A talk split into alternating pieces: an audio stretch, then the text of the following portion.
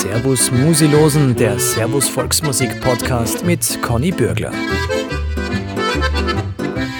Grüß euch und herzlich willkommen zum Servus Musilosen Podcast. Wir haben immer interessante Gäste mit spannenden Geschichten und dazu die passende Musi. Der Gast von wird mir jetzt seit einem Jahr von allen Seiten immer wieder vorgeschlagen, den musst du einladen, der hat so viel zum Verzögern und ist unser Hero. Und sein Weg ist wahrlich ein sehr imposanter, ungewöhnlicher, außergewöhnlicher. Er bewegt sich instrumental und gesanglich auf höchstem Niveau. Ich freue mich sehr, dass er da ist. Sebastian Fuchsberger, Christi Wastel.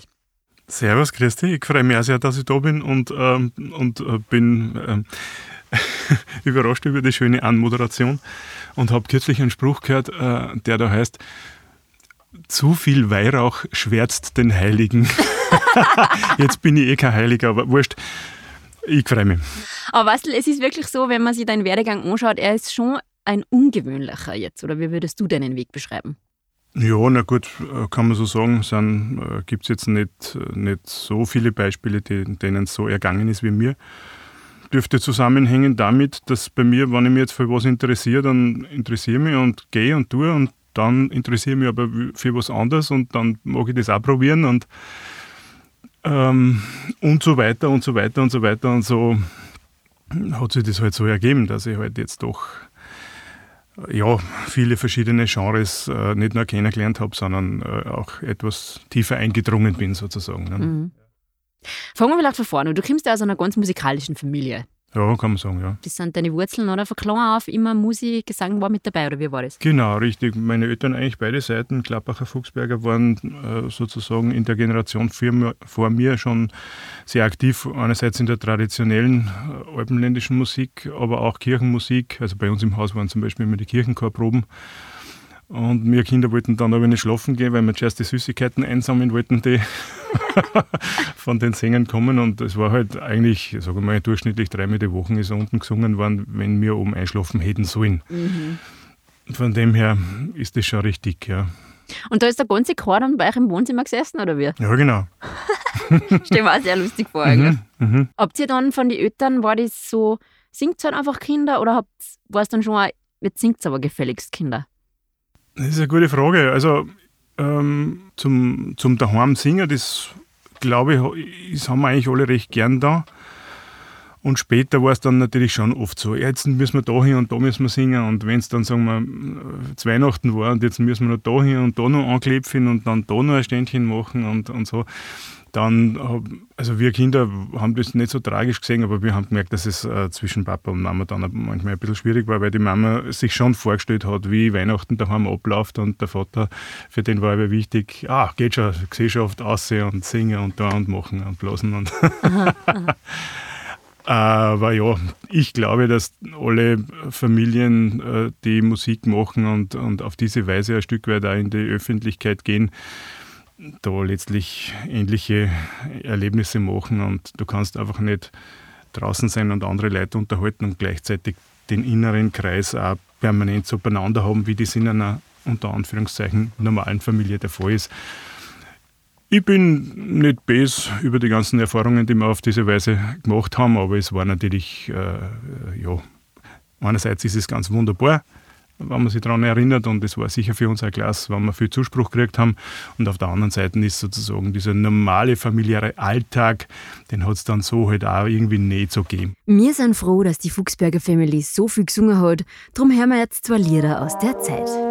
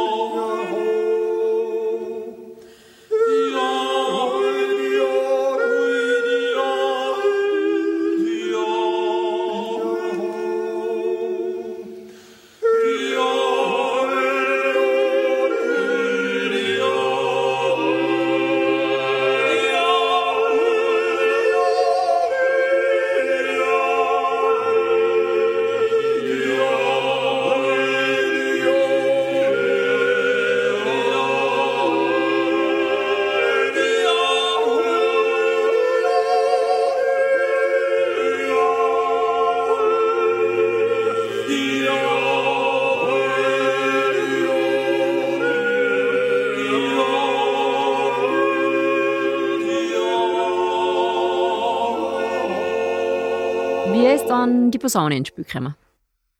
Die Posaune, die hat sich mein Papa äh, selber unter den Christbaum gelegt und jetzt fange ich auch so zum Rennen. also in 82er Jahren ja, ja. hat sich mein Vater selber eine Posaune gekauft und unter den Christbaum gelegt und ich habe es halt rausgenommen. Verstehe. und habe es nachher nicht mehr hergegeben und er war dann, glaube ich, auch nicht besser wegen den. Ich habe dann Posaune lernen dürfen, ja, mhm. neben Klavier. Mhm. Mhm. Während meine Geschwister, wenn ich da gleich anschließen darf, denen ist es, die haben es mit dem Horn so gemacht. Ah ja. Genau. Und so sind wir damals dann auch ein Bläsertrio gewesen. Mhm. Also vom Gesang dann zum Bläser geworden, oder wie? Naja, singen war aber selbstverständlich und Blasen ist dazugekommen. Ja, also das war ja alles, sage ich mal, in einem, in einem Amateurumfeld. Aber sicherlich, äh, also da bin ich schon, das freut mich schon auch nach wie vor, wenn ich mir das anhöre und, und äh, ich würde jetzt nicht sagen, ich bin stolz drauf, aber das finde ich schon gut, ja. Mhm. Mhm. Aber deine Posaunenkarriere, die ist ja dann quasi kometenhaft gewesen, kann man so sagen, oder nicht? Also so würde ich das nicht sehen. Äh, mein Gott, ich habe halt die Schule abgebrochen, also ich bin in der Maschinenbau-HTL gewesen und habe dann gesagt, na, das interessiert mich jetzt nicht mehr und äh, ich, wir waren damals auf diesen äh, Brauchtumswochen in Oberalm und da habe ich ja gesehen, wie es Musizieren lustig ist. Auch die, die Referenten, die da dabei waren, also so Gmacheln und Reiterpeter und wie es alle geheißen haben, Nussdorfer. Und die Welt hat mich natürlich sehr angelacht, dass ich gesagt habe, nein, ich, ich lasse jetzt das mit der Schule, ich werde jetzt Posaunist. Ne? Und ähm, dann bin ich zwei Jahre später nach Wien gegangen und, und dort hat sich halt, also wenn du sagst, also wenn sie jetzt was Bemerkenswertes getan hat, dann ist das, hat das im Prinzip was mit Nothill Brass zu tun. Ne? Mhm, mhm. Das war halt ein Zusammen, wie soll ich sagen, äh, eine, ein Zusammenkommen äh, von einer Menge von Zufällen.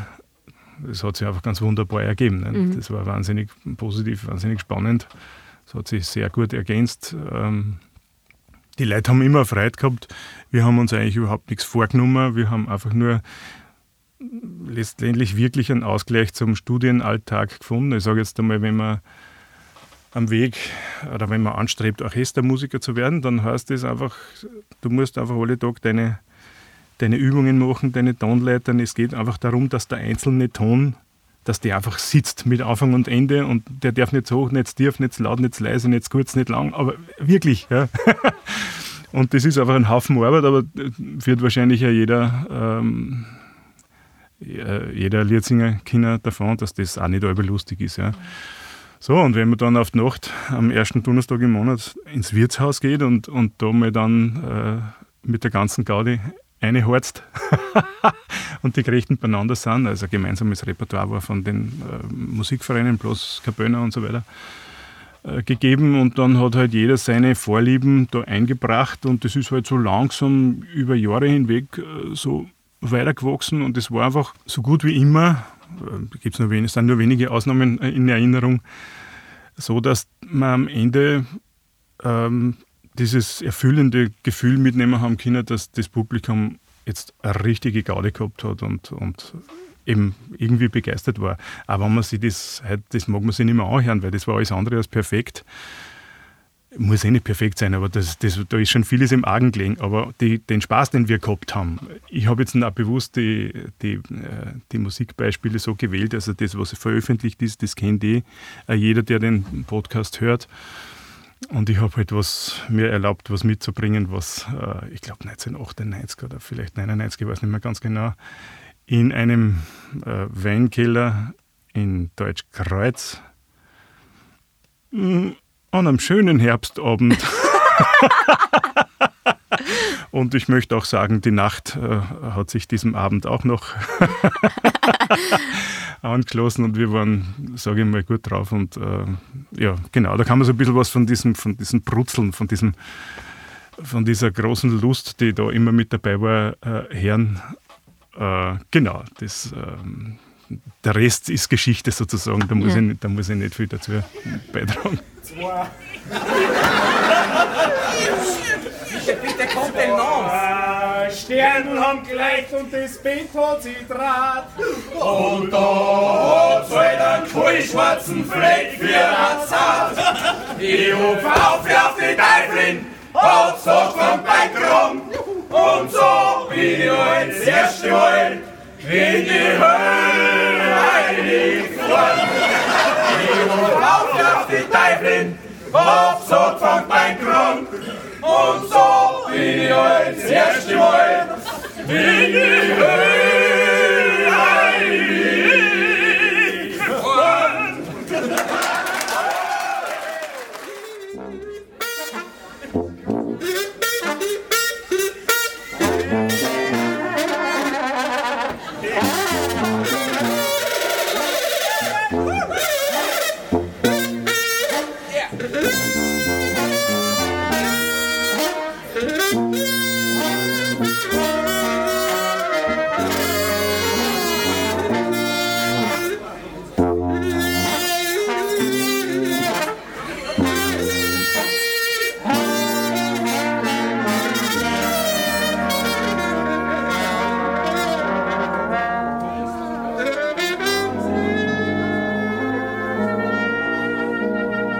War das das, was du sagst, äh, das sind die Erinnerungen, die, sind mir, die liegen mir im Herzen und an das erinnere ich mich am meisten und am liebsten, weil Tourneen und Erfolg und Bühne und Show und Applaus eh. Aber wenn du sagst, du hast bewusst das auch so gewählt jetzt mit den Musikbeispielen, weil das sind die Momente, die mir blieben sind? Ja, da gibt es natürlich andere auch noch, aber ich würde mal sagen, diese Phase, wo wir noch nicht, wo wir noch nicht mit Erwartungen in dem Sinn konfrontiert waren, dass wir jetzt äh, eine richtig ernstzunehmende äh, Erscheinung am, am Weltmusikhimmel sind oder so irgendwas, ja. Äh, das war schon äh, diese, diese Leichtigkeit, diese Unbeschwertheit. Auch die Jugend, mit der wir da ans Werk gegangen sind und letztlich immer irgendwie auch so ein bisschen einen Druck ablassen haben von dem, was wir im Alltag äh, uns selber für ihre Erwartungen äh, oder äh, uns zu stellen hatten, den eigenen Erwartungen. Ne? Und, und da hat, haben wir nicht viel machen müssen, zusammenstellen und es hat irgendwo an jeden brennt unter die Finger oder auf dem Fuß, Ja. dass wir zusammenkommen und spielen, weil das war einfach immer gut. Das, das hat immer irgendwie passt und war immer Spaß. Ja, freilich. Und wenn eine Band dann erwachsen wird, dann ändern sich gewisse Dinge und mit dem muss man leben lernen. Bestimmt ist das etwas, was, ähm, was vielleicht nicht meine Stärke ist. Ja. Wie meinst du das? Naja, äh, das ist dann, wie die Geschichte halt auch weitergegangen ist. Nicht? Also, dass ich da ausgestiegen bin aus der Band, ist natürlich äh, eine äh, irgendwo sehr fatale und schlimme Entscheidung gewesen und die hat sozusagen äh, eine Mischung von Ursachen und eine davon ist sicherlich, äh, ist sicherlich die, dass äh, wenn was sozusagen erwachsen wird, wenn es eine Routine wird, ich habe es schon, wie das dann, also in weiterer Folge nach der roten CD und auch in die frühen 2000er Jahre, hat ja das Ganze schon angefangen, sich äh, zu professionalisieren. Da wurde man einfach gemessen an dem, was man an Aufnahmen vorgelegt hat. Und äh, ja, alle werden langsam erwachsen. Man muss auch liefern sozusagen und das spürst du einfach nicht. Von dem her ist natürlich von dieser Unbeschwertheit auch vieles weggefallen und, äh, und, und hat sich sozusagen auch irgendwie in der Gruppendynamik das ein bisschen niedergeschlagen, ist ganz klar. Und von dem her sage ich jetzt einmal, ist es äh, vielleicht irgendwie schön, wenn man äh, mit einer gewissen, äh, ähm, mit einer Träne im Knopfloch zurückschauen in das alte Jahrtausend und, äh, und äh, diese, diese Erinnerungen genießen. Weil du sagst, eine fatale Entscheidung für die oder für die Gruppen? Der Ausstieg jetzt aus Nazi. Naja, für mich auf jeden Fall. Meine, wenn man jetzt sagt, ich hätte jetzt mit, mit Posaune äh, äh, sozusagen irgendwie einen guten Anstieg gehabt, dann hat das mit der Gruppe zu tun. Und wenn man aus sowas aussteigt, dann fängt man irgendwie wieder vor vorn an. Und von dem her war das natürlich schon, also einerseits ja, wieder frei sein, was Neues anfangen können, ja. Äh, war natürlich für mich irgendwo schon, schon ein Reiz. Also be beziehungsweise hat es natürlich auch viel damit zu tun gehabt, dass ich ich bin ja irgendwie diesem, diesem Sängertum so ein bisschen verfallen. Ja, irgendwann habe ich Fritz Wunderlich gehört und habe mir gedacht, wow, ja. Und da war es irgendwie um mich geschehen, aber ich habe das nicht gleich machen können. Da waren äh, schon zwei, ich habe zwei Töchter, die jetzt 25 Jahre alt sind und schon in die Winde, also in der Welt verstrahlt sozusagen. Ähm, und habe halt immer irgendwie so im Hinterkopf, hat das in mir auch genagt. Das war auch so eine Grundlage, dass ich da äh, gesagt habe, ich birge da jetzt nur mal ja, aber wenn, dann, wenn ich dann bei Global Trainer weitergespielt habe, das war halt irgendwie schon sehr viel Unordnung in, in meinem Weg. Unordnung im positiven Sinne hat Global Criner auf jeden Fall in die österreichische Musikszene gebracht. Einfach immer wieder besonders zum Herrn.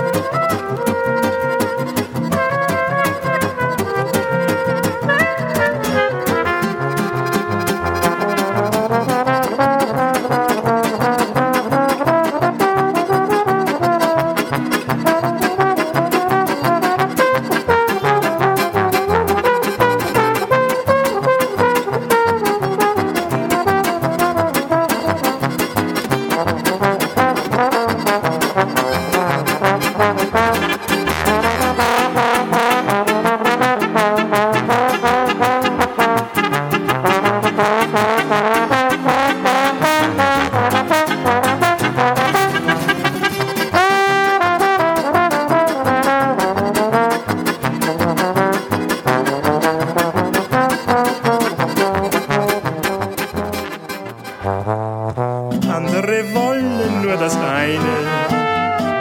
Männer sind dafür meist bekannt. Ich will von dir nur deinen Nägel. Intensiv, tief auf meiner Haut etwas rauf, weit rauf, hör nicht auf, ja. Ich will nur von dir, dass du kratzt jeden Tag. Und kratz mich nicht so zart. Kratz mich in Wien oder kratz mich in Prag ohne dass ich dich frag.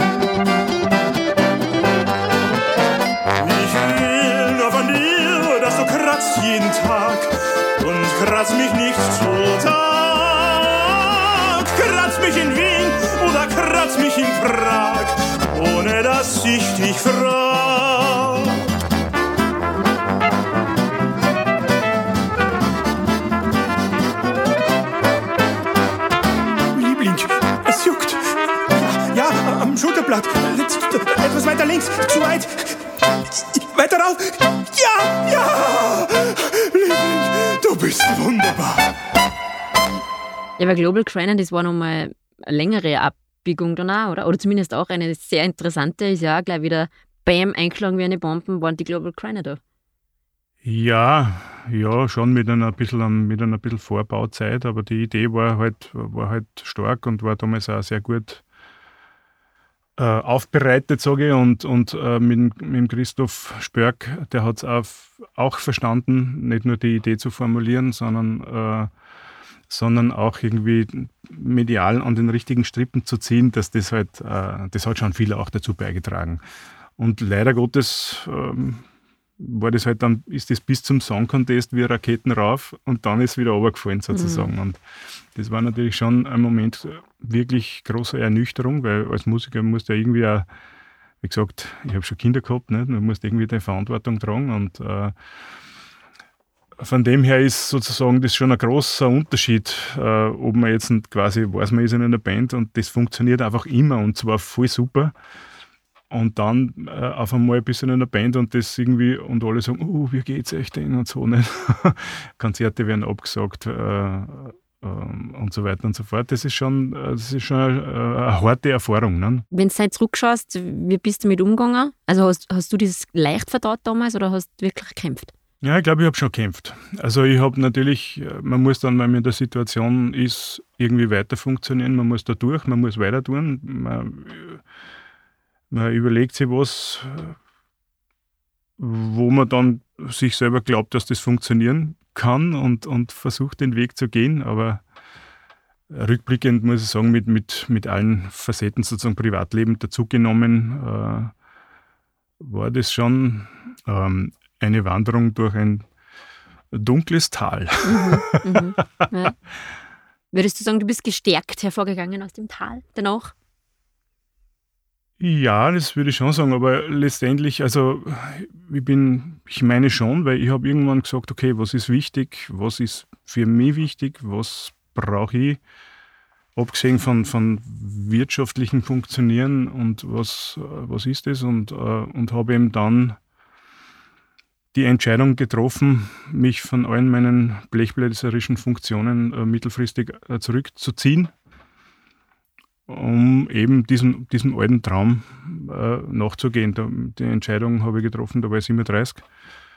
Und mit 39 bin ich dann in Leipzig im ersten Engagement gelandet an der musikalischen Komödie. Das ist quasi bis in Wien die Volksoper und die Staatsoper gibt, gibt es in Leipzig die musikalische Komödie und die Oper Leipzig eben auch unter einem städtischen Tag, mhm. beide Häuser.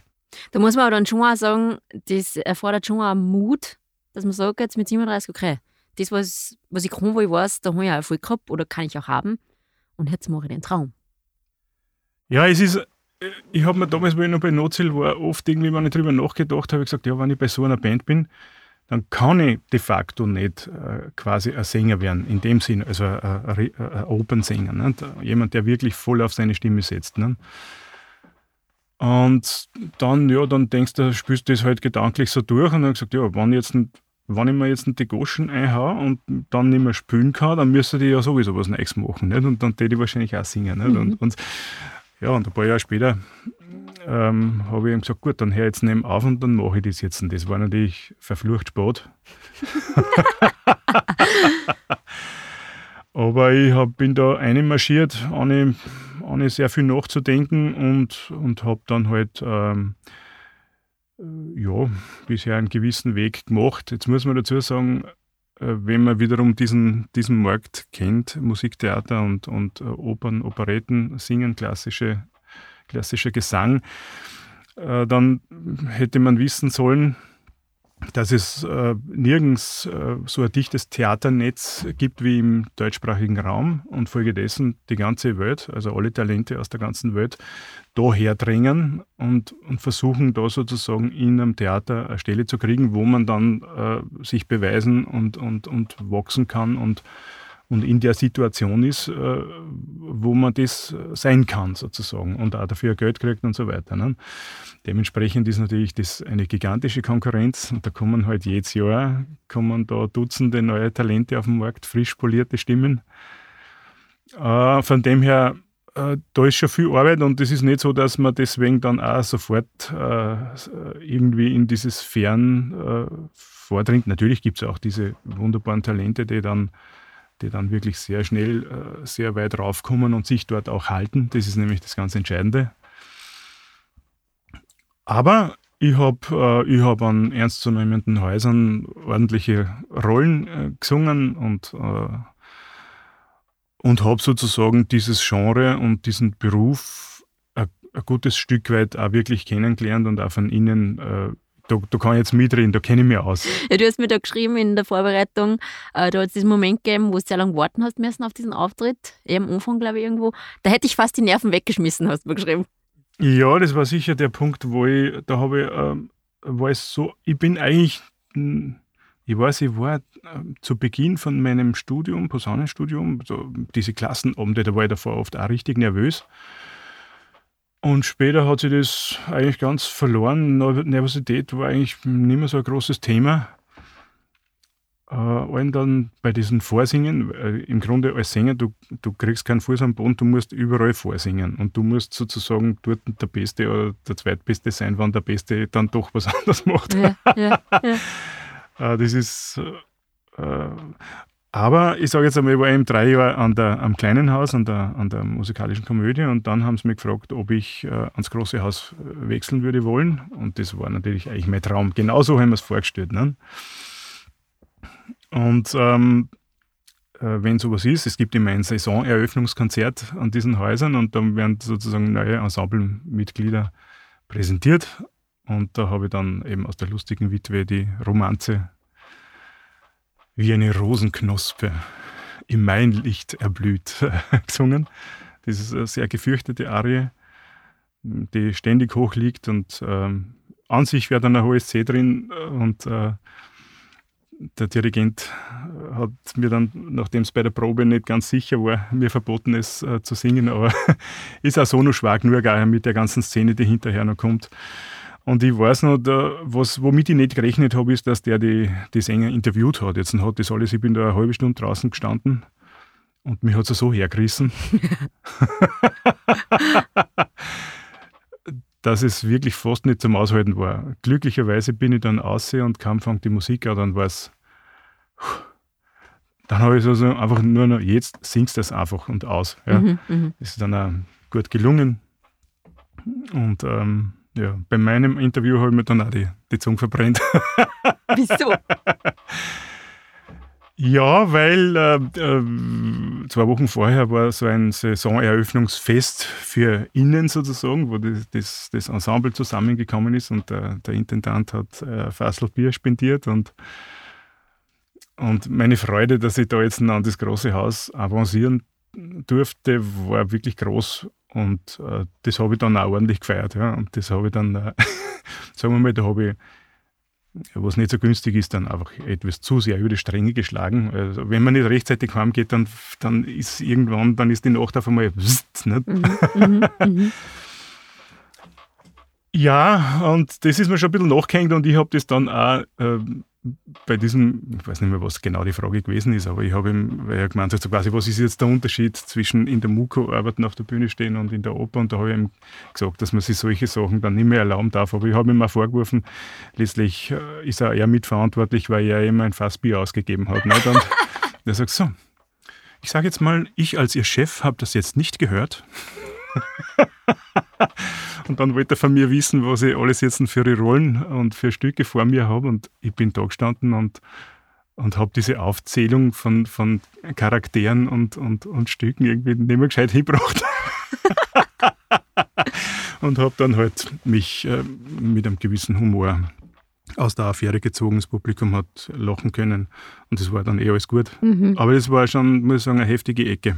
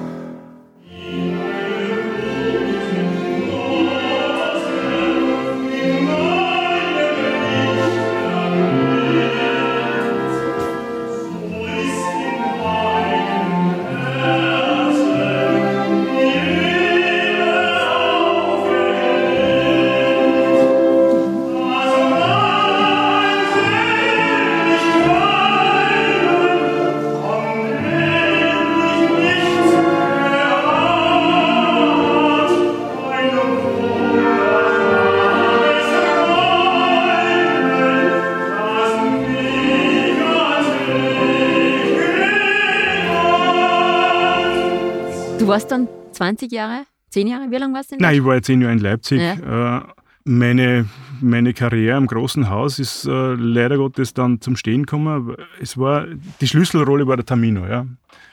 Äh, ganze Rolle wunderbar. Nur die Arie, diese Bildnisarie, die, da habe ich schon lange dran und umdüftelt und da waren einfach so, sagen wir, das habe ich schon probiert, bevor ich Singerkinder habe. Und äh, da habe ich einfach so gewisse Ängste mit eingenommen. Und das ist ein bisschen schlagend worden in der Probenphase.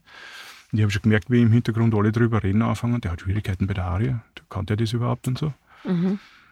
Und ich habe letztlich irgendwo, wie soll ich sagen, ich bin dann nur an, äh, in einem unpassenden Moment äh, krank geworden, zwei Wochen vor der Wiederaufnahme. Habe mir dann diesen Krankenstand verkürzen lassen und, und Medikamente geben lassen, dass ich nur kurz ausfalle.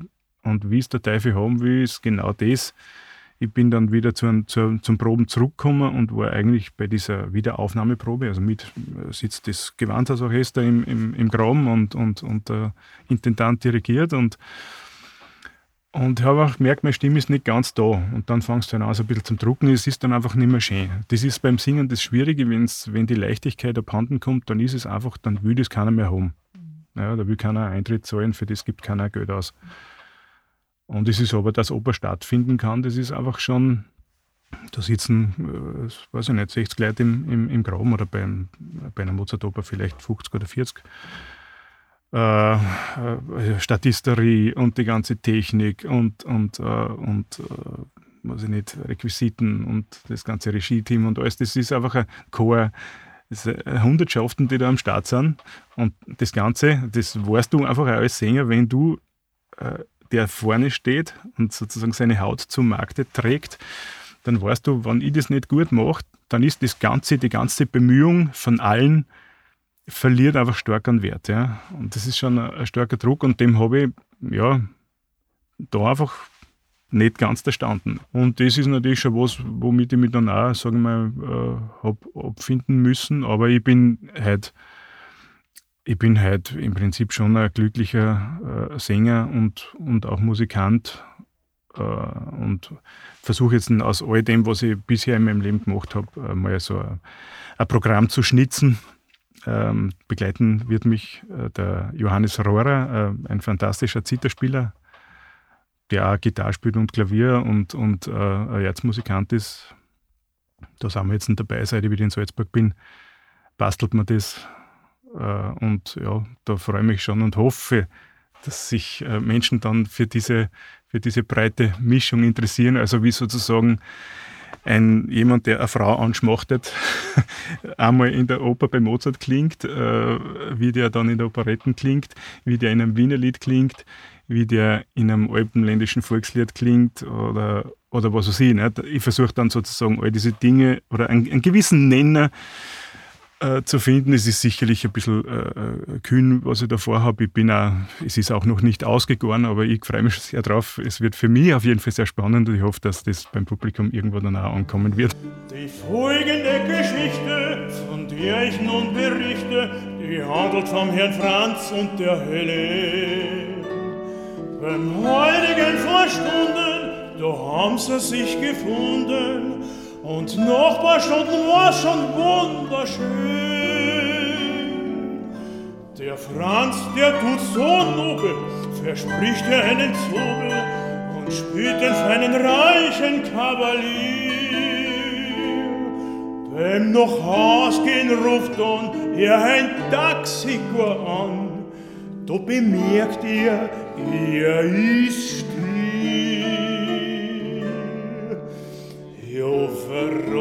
geht vom heiligen Karutschbahn ins Bett? Warum gibt's sowas nicht? Warum gibt's sowas nicht? Noch zehn Glas Wein steigert man heute ein und fällt gemütlich zu Hause ins Bett hinein. Außerdem was viel besser für den Fremdenverkehr jeder rutschert bei Nacht 20 Mal hin und her. So vieles wird erfunden, nur das grad nicht. Jo, warum geht kein Rutschbahn, warum geht kein Rutschbahn vom Heiligen direkt ins Bett? Warum? Beim Singen hat es ja dann auch noch ein interessantes Projekt gegeben, das nennt sich Suicidal Jodels. Schon mal ein interessanter Name. Was ist denn das? ja, was ist denn das? Also, ähm, um das zeitlich einzuordnen, ähm, damals, ich war schon von Notziel weg äh, und mit der Senkrechtstarter-Rakete Global Grinder aufgestiegen und auch schon wieder ab, ab und schon wieder zurückgelandet. Unter anderem hat die Erika Stucki, die ich schon, äh, ich denke, dass sie, weil ich irgendwo auch viel mit der traditionellen Musik und mit Jodeln zu tun gehabt hat und sie ihrerseits aus dem Wallis stammend eben auch, also einerseits aus dem Wallis und andererseits äh, diese halbe Amerikanerin, ne? Westküstenamerikanerin, äh, und dort gibt's, wird Jodeln auch in einer gewissen Weise zelebriert, also in der Country-Musik. Ne? Und die hat dann einfach irgendwie sich überlegt, was machen wir da? Und hat die Idee gehabt, wir machen Suicide Jodels. Und dann haben wir da so einen Titelsong dazu gemacht. Ja, äh, da waren wir unterwegs, der John Sess an der Tuba und, und, und ich auf der anderen Seite äh, mit der Posaune. Und vorn dran ist die Erika gestanden und hat das Publikum also die Frau ist einfach eine Wucht. Die hat eine, unheimliche soziale Kompetenz, eine Kraft auf der Bühne und, und äh, also die hat, die macht sich Gedanken und Sorgen äh, schon noch in der Garderobe, aber wenn die draußen ist und die Lichter angängen, dann ist die wie dann ist die fix wie der Buddha und, äh, und eine Düsen dass du sagst, gibt es das. Und das war natürlich wirklich ein Gaudi, da dabei zu sein. Und dann, glaube ich, hat es auch noch eine andere Zwischenstation bei einer Blechgruppe gegeben. Genau, ja, auch wieder, auch wieder hat ein trauriger Zwischenfall dazu geführt, dass der Blechhafen äh, ohne an einen ihrer Posaunisten da gestanden ist. Der Kollege Ballasch Sebastian oder Sebastian, weiß nicht, wie man es genau ausspricht, äh, hat äh, am Rückweg von einem Gig einen schweren Autounfall gehabt dann, dann haben sie viele Konzerte abgesagt äh, und irgendwann, wo sich gezeigt hat, dass das möglicherweise nicht mehr wird mit seinem Spielen, haben sie halt dann überlegt, was tun wir jetzt und sind eben auf die Idee gekommen, äh, mich zu fragen. Das hat mich sehr gefreut. Äh, und äh, ja, wir haben zuerst einmal das Album aufgenommen, das bei einer sozusagen in der Pipeline schon war. Und ansonsten, mein Gott, das liegt jetzt alles schon eine ganze Weile zurück habe ich einfach vom Blechhaufen, was ich, was ich so bisher noch nicht so kennengelernt habe. Ich sage in der, bei uns Salzburg-Tirol, da ist, da ist die Musik so ein bisschen kantig, ein bisschen schärfer, ein bisschen akzentuierter. Und dieses ganz, dieses, dieses Melancholische in einer langsamen Polka, das habe ich bis daher eigentlich nicht kennt. Vielleicht ansatzweise daher, wenn bei der Blaskapelle halt ein Mosch aufgelegt worden ist oder so. Aber einmal richtig mit Burschen zu spülen, die das mit der Muttermilch aufgesaugt haben, das war für mich wirklich äh, schon eine Offenbarung. Und äh, ja, ich denke sehr gerne an das zurück. Mein Gott, vielleicht schicke ich dir da noch was. Äh, Strohwitwer ist ein so Stück. Ich meine, denen hängt es wahrscheinlich bis zu den Knie. Aber ich finde es nach wie vor, das ist einfach, das ist für mich äh, ja, ich finde es einfach so schön, wenn man Volksmusik von dort und von da und noch von ganz woanders und wenn man das alles kennenlernt und irgendwie zueinander in Beziehung setzt, das ist schon auch was, was mich, was mich irgendwie sehr umtreibt und wo ich eine große Leidenschaft dafür habe und da bin ich auch für diese Erfahrung beim Blechhaufen sehr dankbar dafür.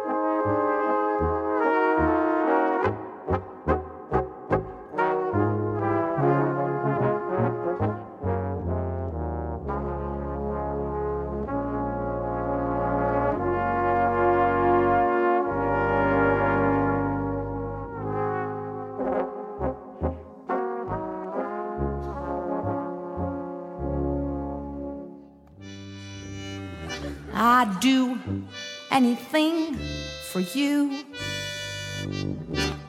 I'd do any little bitty thing for you. I'd do anything for you and your mother too. I'm gonna do like the good woman do. That's right. I'm gonna cook spaghetti and gnocchis for all his ex-wives and all his kids, and I'm gonna be a wonderful stepmother too. Yo, lo, yo, lo, yo, dang, about Tio, think about do. Tio, bam, bam, bam, biddly doo. Chinkle day, tio, lo, tio, think about. Ting dong, no ting dong. I ting dong, ding ding ding Dance it, girl. Swing it, girl. A little bit quicker here. Yo lo ti yo lo say let me do on dang a yeah shake it see on dang and oh oh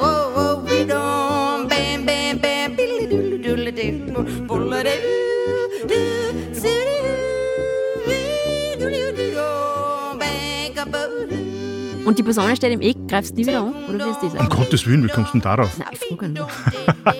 Nein, äh, die Posaune ist immer da. Ich habe sie jetzt da reparieren lassen, dann hat es mein Kleiner wieder mal umgeschmissen, dann habe ich sie nochmal reparieren lassen. Und ähm, seit, na, wann war das? Seit zwei Jahren bin ich ja äh, wunderbarerweise, wie ich jetzt auch festhalten möchte, wieder mit dem Thomas Gansch und mit dem Leonhard Paul und Michi Hornig äh, Teil der Schlagertherapie. Bin großer Fan. Sehr schön.